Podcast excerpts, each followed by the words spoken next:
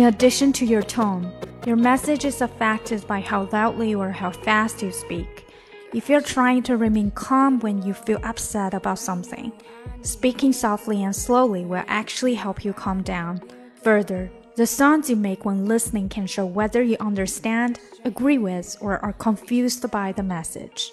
又到了我们一起读 powerful phrases for dealing with difficult people 的时候啦。 我们会在听力阅读专项提升，或者是说中级微课中给大家做扩展的讲解。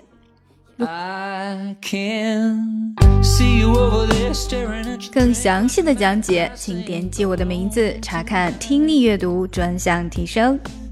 关注公众号 ES Post，每天接收跟读推送。Well, it's probably not my place, but I'm gonna say it anyway.